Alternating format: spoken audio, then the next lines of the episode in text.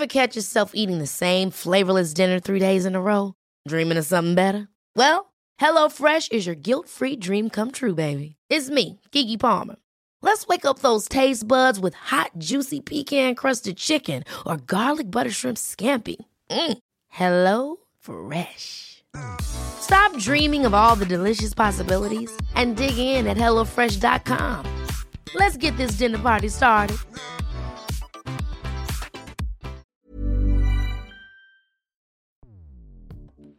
Escuchas. Escuchas. Escuchas un podcast de Dixo. Escuchas Bien Comer con Fernanda Alvarado. Hola, hola, bienvenidos a un podcast más del bien comer. Les saluda Fernanda Alvarado y en esta ocasión tengo el gusto de estar con Mariana Vite. Mariana es licenciada en nutrición y gastronomía, creadora de contenidos en redes sociales sobre veganismo y nutrición basada en evidencia y tiene un canal padrísimo de YouTube que ahorita les vamos a, estar repitiendo durante todo el episodio porque está buenísimo. Un canal que habla evidentemente de, vegetarianismo, pero siempre, siempre basado en evidencia. Y pues el tema de hoy, como lo vieron en el título, es mitos y verdades sobre este ¿Qué es vegetarianismo? ¿Es un estilo? ¿Es una filosofía? ¿Sobre cómo lo podríamos definir, Mariana? Hola. Hola, primero es un súper mega gusto estar aquí en el podcast. Muchas gracias por considerarme, invitarme. Y pues hay mucha controversia, todo el mundo lo entiende diferente, qué es vegetarianismo y qué es veganismo, pero para estandarizar a las personas que nos están escuchando en estos momentos, vegetariano eh, se puede considerar una persona que no come carne ni vísceras animales, pero sí puede que coma lácteos, huevo y miel. Y una persona vegana es una persona que tiene una postura ética que conlleva evitar en todas las maneras la explotación animal. Entonces llevan una dieta eh, vegetariana estricta, se puede llamar, porque no consumen nada, nada, nada de derivados animales y ni animales y aparte pues tienen otras conductas, pero lo que sí quiero aclarar es que puedes ser vegetariano estricto o basado en plantas 100% sin ser vegano, pero no puedes ser vegano sin ser vegetariano estricto o basado en plantas 100%. Un dato, un dato. Distintas asociaciones internacionales de nutrición y dietética confirman que se puede vivir y prosperar llevando una alimentación basada en plantas en cualquier etapa de la vida, siempre y cuando estén bien planificadas. Pues a mí me da muchísimo gusto que cada vez veo que más personas están pensando en incluir alimentos de origen vegetal en su alimentación, porque bueno, eh, ahorita si quieren platicamos más de fondo el por qué es importante, porque yo me acuerdo antes, digo, hace muchos años, Mariana, tengo muchos años, creo que más que tú, estoy viejita, pero ahora como que los jóvenes, yo lo veo con mi hija que tiene 19 años, pues ella tiene una conciencia más sobre el medio ambiente, sobre su salud, pero en mis tiempos, el que era vegetariano era como el hippie, como el raro, como el exagerado, el que no cabía en, en un círculo, ¿no? En el que decían, ah, ya llegó con su topper a la comida. Entonces se les veía como hasta feito y además se les achacaba y se les pisoteaba e incluso a mí me tocó pues muchísimos profesores que me decían que una dieta vegetariana eh, no, tú no podías gozar de excelente salud con una dieta vegetariana, que sí o sí tenías que estar pero todo enchochado o que era muy costoso, ¿no? Entonces de ahí surgen muchísimos, muchísimos mitos de los que a mí me gustaría pues platicar contigo y el primero es este, ¿no? El que la gente ahorita esté migrando a un tipo de alimentación basada en plantas es una moda. Técnicamente sí, la verdad es que sí se puede considerar una moda, pero muchas veces cuando las personas dicen, ay, es que es una moda, es como para descartarlo, como decir, ah, es una moda, no la hagas, no vale la pena. Pero yo pienso, o sea, si una moda te está promoviendo el dejar de explotar animales, está promoviendo el comer una dieta más rica en vegetales y más leguminosas, más fibra, con menor impacto ambiental y que te puede ayudar en algunos aspectos de tu salud a largo plazo, pues entonces sigue la moda. Entonces ahí sí, lo que no me gusta es que lo pongan como un tono negativo y también se puede ver del aspecto en el que puede que no duren las personas llevando este tipo de alimentación y nada más lo hagan para probar, a ver cómo se siente, pero puede que sí duren. Entonces vamos a darle el beneficio de la duda a las personas que lo están intentando por moda. Nada más sí tomar en cuenta que el veganismo es una postura ética, no es una moda, porque son cosas diferentes. La dieta a la postura. Exacto, y es ahí cuando comenzábamos a platicar que te decía, pues esta filosofía, o sea, o el estilo de vida, ¿no? Entonces quizá ahí es donde radica la diferencia entre los estrictos, vamos a ponerle así, estrictamente vegetarianos y los que sí pueden llegar a consumir algún tipo de alimento, ¿no? A mí lo único que me preocupa de la moda, Mariana, bueno, en que sea moda, vamos a ponerlo entre comillas, es que pues la toman de la revista, la toman del amigo y entonces empiezan a comer, según ellos, son vegetarianos y pues van y se compran el pan bimbo, pero que si entonces leyeron que ahí los cacahuates japoneses, eh, pues solamente es el cacahuate y la harina, y entonces, ¿sabes? Empiezan a tener una alimentación que no necesariamente es eh, saludable, ¿no? Sí, lo que yo le digo a mis seguidores es que cambiar de tu alimentación o sea, dejar de comer animales no es como una decisión ligera de, ay, voy a dejar de comprar pantalones y que nada pase en tu vida porque dejaste de comprar pantalones. No va a haber un impacto en tu vida significativo. Pero si dejas de comer animales, sí puede haber un impacto en tu vida, para bien o para mal. Y eso está en ti de checar, informarte y lo más recomendable es asistir de perdido a una consulta con una nutrióloga para que te dé orientación nutricional y que te ayude a guiar de que, mira, pues traes esto, entonces vamos a darle por acá y vamos a prevenir esto porque tú tienes este, esta situación, etcétera. Sí, y además de que, bueno, primero, como bien dices, la asesoría por parte de un profesional es importantísima porque eh, la gente cree que las dietas son machotes, ¿no? Y no consideran que pues son trajes a la medida y sobre todo cuando se quiere ser vegetariano. Y aquí entra un segundo mito, ¿no? Porque dicen, bueno, a ver, tú ya eres una señora de tanta edad, entonces tú sí puedes ser vegetariano, pero los niños no pueden ser vegetarianos porque esas dietas son carentes de proteína, ¿no? Como si los adultos no necesitan necesitáramos proteína. Pero bueno, ese es otro de los mitos, ¿no? Que las dietas basadas en plantas son carentes de proteína.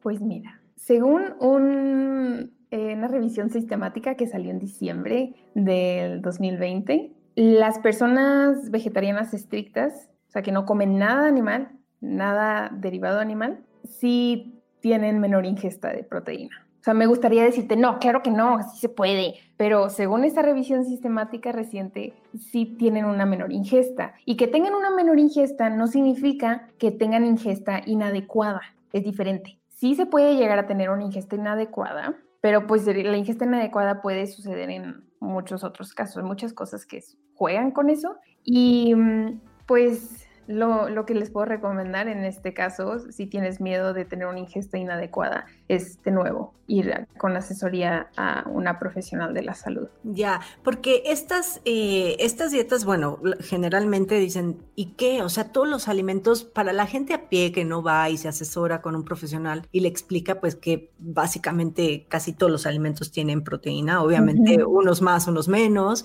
pero pues todos tienen proteína. Puedes eh, encontrarla y cubrir tus necesidades porque como bien dices, nosotros consumimos, o sea, la población en general consume mucha proteína. o sea, ese es el punto, ¿no? O sea, no es, quizá esta revisión también eh, te dice que sí, las personas que tienen dietas basadas en plantas consumen menos proteína, pero como dices, pues quizá sí cumplen con su requerimiento diario, ¿no? Lo que pasa es que las otras dietas, las dietas que incluyen todo tipo de alimentos y sobre todo carne, eh, nos excedemos en consumir carne que yo es lo que estoy repite y repite que por favor le bajen al consumo de carne, pues ahí obviamente van a consumir exceso de, ¿no? Pero, eh, por ejemplo, este mito también de, de que tienes que juntar un cereal con una leguminosa también ya está pasadísimo de moda, ¿no, querida Mariana? Porque... Me explota la cabeza cada vez que lo dicen. Es como, neta, 2020, 2021, y lo siguen diciendo como, ay, no. A ver, explícanos eso, por favor. Te va a salir más bonito a ti que a mí.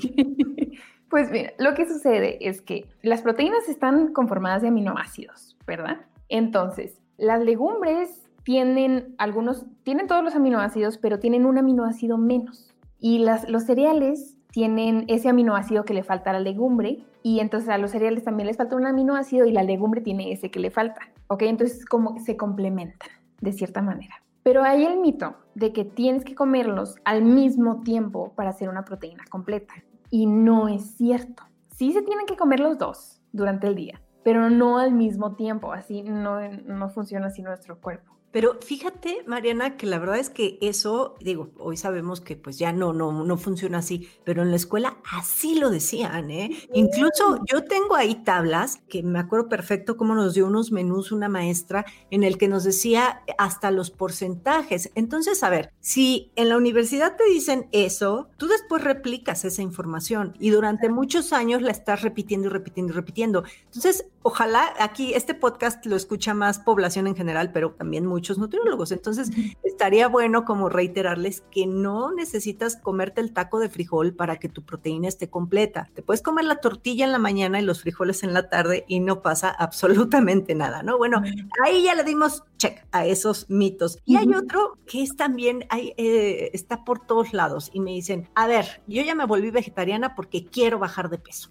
¿Qué hay de eso? Sí se puede bajar de peso siendo vegetariana y de hecho hasta hay varias evidencias que lo recomiendan, pero como cualquier otra dieta, si la persona pues antes de esto comía animales y se mete a esta dieta que aparte de tener restricción calórica, tiene restricción de varios alimentos, la restricción tan grande puede que no haya tanta adherencia. Y si se planea para eso la dieta, para eso va, va a funcionar. Si la quieres planear para subir de peso, pues puedes subir de peso. Para bajar, para aumentar músculo, se puede. Pero igual que cualquier dieta, ¿no? exacto. Aquí quizá, y, lo que platicábamos hace ratito, muchas veces, si no tienes una buena orientación sobre cómo llevar tu dieta eh, a base de vegetales, por el contrario, yo creo que también puedes aumentar de peso porque consumes más hidratos de carbono, más alimentos ricos en almidones, en azúcares y no llevas un buen equilibrio, ¿no? En tus nutrientes. Entonces, bueno, esto también te puede llevar a comer, pues, más, eh, menos proteína, más carbohidratos o no necesariamente alimentos tan, yo le digo, reales, ¿no? Eh, empiezas a consumir más comestibles, bueno, ultraprocesados porque dicen que son veganos, ¿no? En la, en la etiqueta. Entonces, ahí es cuando empiezas a distorsionar y en lugar pues, de bajar de peso, que no creo que sea el objetivo de una dieta vegetariana bajar de peso, pero este, empiezas a subir, ¿no? Sí, yo por eso estoy muy feliz del nuevo etiquetado, que ahora, pues sí, hay cosas que son accidentalmente aptas para personas veganas o vegetarianas, pero no porque una cosa sea vegana o vegetariana significa que sea saludable. Exactamente. Y de ahí viene esta parte, y bueno, viene como junto con pegado el que se quedan con hambre, que dicen, es que me quedo con hambre porque eh, pues restringen muchos alimentos, ¿no? Entonces, eso ha pasado en los lunes sin carne, que yo promuevo mucho, y la gente me escribe, me dice, Fer, es que sí, está increíble, lo hago, pero me quedo con hambre. Entonces, ¿cómo hacer que una dieta basada en plantas no te quedes con hambre? Siento que es porque no están acostumbrados a no comer carne y piensan que con las mismas, el mismo volumen vas a tener eh, la misma concentración calórica o la misma concentración de, de, nutrientes. En una dieta vegetariana o sin nada animal es más volumen y menos nutriente por volumen. Entonces, pues puede jugar de varias maneras, o sea, el aguacate tiene bastantes calorías en poco volumen, ¿no? El aceite también y es apto para vegetarianos, pero lo ideal sería que no nada más coman un ceviche de pepino y, como champiñones y tres tostadas. Con eso no vas a quedar satisfecho. Métele frijolitos, métele aguacatito, etcétera. O sea, mezcla los, los alimentos, que no nada más sea cereal y verdura, y aparte cruda y bien poquito. Sí, exacto. Como bien lo dices, es la, densidad energética, ¿no? En una dieta vegetariana, pues evidentemente tus platos van a ser más grandes. Y aquí, bueno, lo que yo luego eh, les sugiero es que incluyan sopas. Las sopas dan mucha saciedad, ayudan muchísimo. Puedes hacer unas excelentes, entre comillas, cremas, eh, o, bueno, sopas estas que son realmente verdura este, licuada y que puedes agregar ahí especias, hierbas, y son deliciosas y eso te provoca muchísimas saciedad, ¿no? Sean vegetarianos o no, ese es un tip, ahora que todo el mundo anda con los kilos de más. Sí, a mí me encanta hacer tipo cremas, sobre todo de, bueno, pues el otro día hice una de calabaza, pero la, de la calabaza que es verde por como la de Halloween, como la de Castilla, pero verde por afuera. Ah, y me quedó, no manches. Buenísima. Y, e incluso hasta postres, ¿no, Mariana? O sea, hay mil y un platillos vegetarianos que no, no son feos. La gente nada más se va por esta cosa de que guacala, todo es soya, ¿no? Porque esa es otra. Creen que todo es soya texturizada. Y lechuga. No. lechuga, claro que no. Yo, mira, yo ni como lechuga. Y soya texturizada como, como una vez cada seis meses, o sea, es bien raro, ah, si acaso me como unos tacos de, soya texturizada. Y es porque no me gusta, no porque tenga algo en contra de la soya. Bueno, la leche de soya sí me gusta mucho. O sea, si vas a la central de abastos, el área de frutas y verduras y de cosas no animales es gigante. Entonces, con todo eso se puede hacer muchísimos platillos y entra mucho la creatividad cuando tenemos que hacer un platillo sin animales. Y hay muchos recetarios bien padres que tú dices, nunca me hubiera imaginado que puedo hacer pozole sin carne. Y se puede y sabe súper rico y tiene la, misma vista, la misma apariencia. Sí, y sabe, y sabe muy, muy igual. Yo, yo he probado algunos que les ponen setas y también el grano de, maíz y sabe delicioso. Es más, muchas veces esta consistencia, por ejemplo, de las setas, se parece mucho al de, al de la carne, ¿no? Obviamente no sabe igual y no es porque estemos haciendo comparaciones. Incluso hay gente que dice, a ver, no le llames así porque pozole tiene que llevar carne, ¿no? A ver, yo creo que en la cocina, el, el, yo digo, el respeto a la olla ajena es la paz, ¿no? Entonces, a mí déjame decirle como yo quiera a mis hamburguesas de avena con zanahoria si quieres y tú comete tu hamburguesa con carne, pero sí, sí hay muchísimos platillos. ¿Tú recomiendas como algún recetario o tú tienes algo, bueno, además de tu canal, ¿no? Mm, yo la verdad no subo casi recetas. Y eso que estudié gastronomía también, pero es que hay muchos, muchos canales de YouTube de recetas veganas y vegetarianas que yo digo, si yo puedo mejor complementar las recetas con mi información, pues mejor la complemento, ¿no? Y mm, pues recientemente compré un recetario, está en inglés, pero a mí me gusta mucho la comida de Asia del Este, que se llama East, y es E-A-S-T, entonces son platillos desde India hasta China y está, está delicioso, la verdad. Hay demasiada variedad que no te imaginas. Sí, hay muchísimo material, muchísimo, sobre todo ahora en, en, YouTube, en redes sociales, sobre recetas. Y finalmente, digo, hay muchos mitos, pero sí quiero dejar claro uno que es muy, muy, muy recurrente y es que la dieta vegetariana es muy costosa, que ser vegetariano es caro. ¿Qué hay de eso? Depende 100% de ti qué tan caro te vaya a salir. Y bueno, también te puede depender de dónde vivas. O sea, si nos vamos a una persona que vive en Eslovenia, en Islandia, en Nunavut, pues sí les va a salir más caro porque pues no es, no es nativo de ahí las frutas y las verduras las tienes que importar y aparte todo eso va a salir mucho más caro. Pero si estamos hablando de que somos uh, una población que vive en América del centro y sur, entonces sí tenemos muchísima, muchísima más disponibilidad de alimentos que son los que se consumen en la dieta vegetariana. Y tú, depende de ti, o sea, si tú te quieres ir a esta tienda carísima de especialidad vegana y vegetariana, pues, pues ahí y cómprate tus salchichas italianas, pixitas y cómprate tu hamburguesa de laboratorio y cómprate tu queso falso, pues tú Tú decides, pero si lo quieres hacer integral y tú quieres hacer tu queso de garbanzos, súper bien también. El queso de garbanzos está muy sabroso. Se puede, hacer, ah, queso, se puede hacer todo con todo y te puede salir muy barato. Sí, y aparte, como bien dices, pues aquí en México tenemos todo y hay que aprovecharlo. No puede ser que menos de la mitad de la población consume el requerimiento diario de verduras y de frutas, teniendo tantas, ¿no? Y de leguminosas ni hablar. Creo que no llegábamos ni al 20%, o sea, y teniendo tantas es una pena. Pero a ver, Mariana, recomendaciones finales para toda esta gente que dice, yo ya quiero comenzar pues un plan eh, más basado en plantas, quizá no estrictamente vegetariano, porque tal vez yo sí voy a meter huevo o voy a meter lácteos, pero como qué recomendaciones podrías dar eh, finales, digo, y también esta parte de la suplementación, ¿no? Sí, que, no lo mencionamos, pero eh, sí se pueden quizá obtener todos los nutrimentos en una dieta vegetariana, pero sí o sí hay una vitamina pues que sí te tienes que suplementar, ¿no? Esta vitamina es la vitamina B12, veganos, vegetarianos, como tú te llames. Si tienes un consumo bajo de animales, tienes que consumir suplemento de vitamina B12. Es muy importante. Y pues de los otros temas, una recomendación muy importante que les voy a hacer es seguirme en mi canal de YouTube.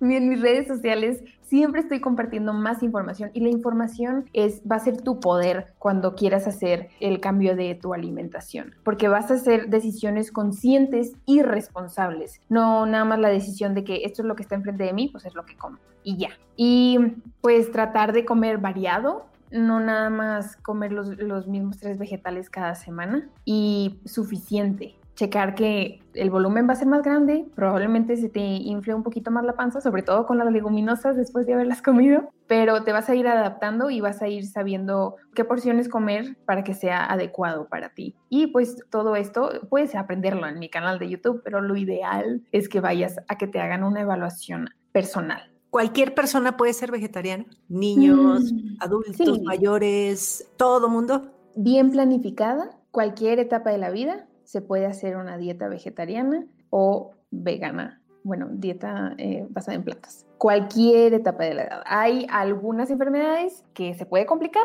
el asunto de estar obteniendo proteína de leguminosas, pero ya esto es aparte.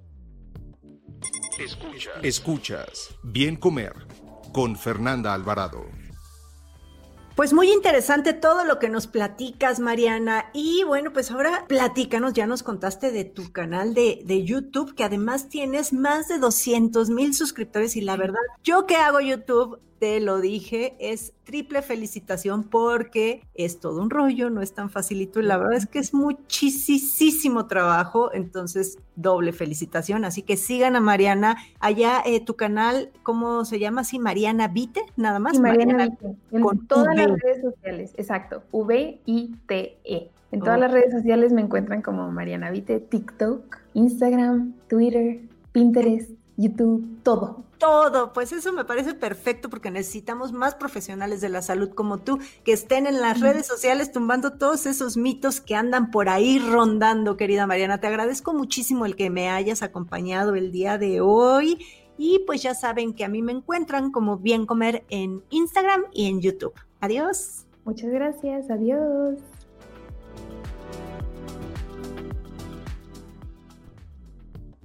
Dixo presentó Bien Comer con Fernanda Alvarado.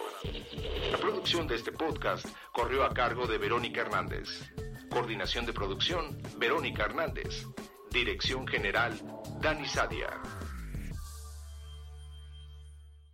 Las opiniones expresadas en este programa no pretenden sustituir en ningún caso la asesoría especializada de un profesional. Tanto las conductoras como Dixo quedan exentos de responsabilidad por la manera en que utilizan la información aquí proporcionada. Todas las opiniones son a título personal.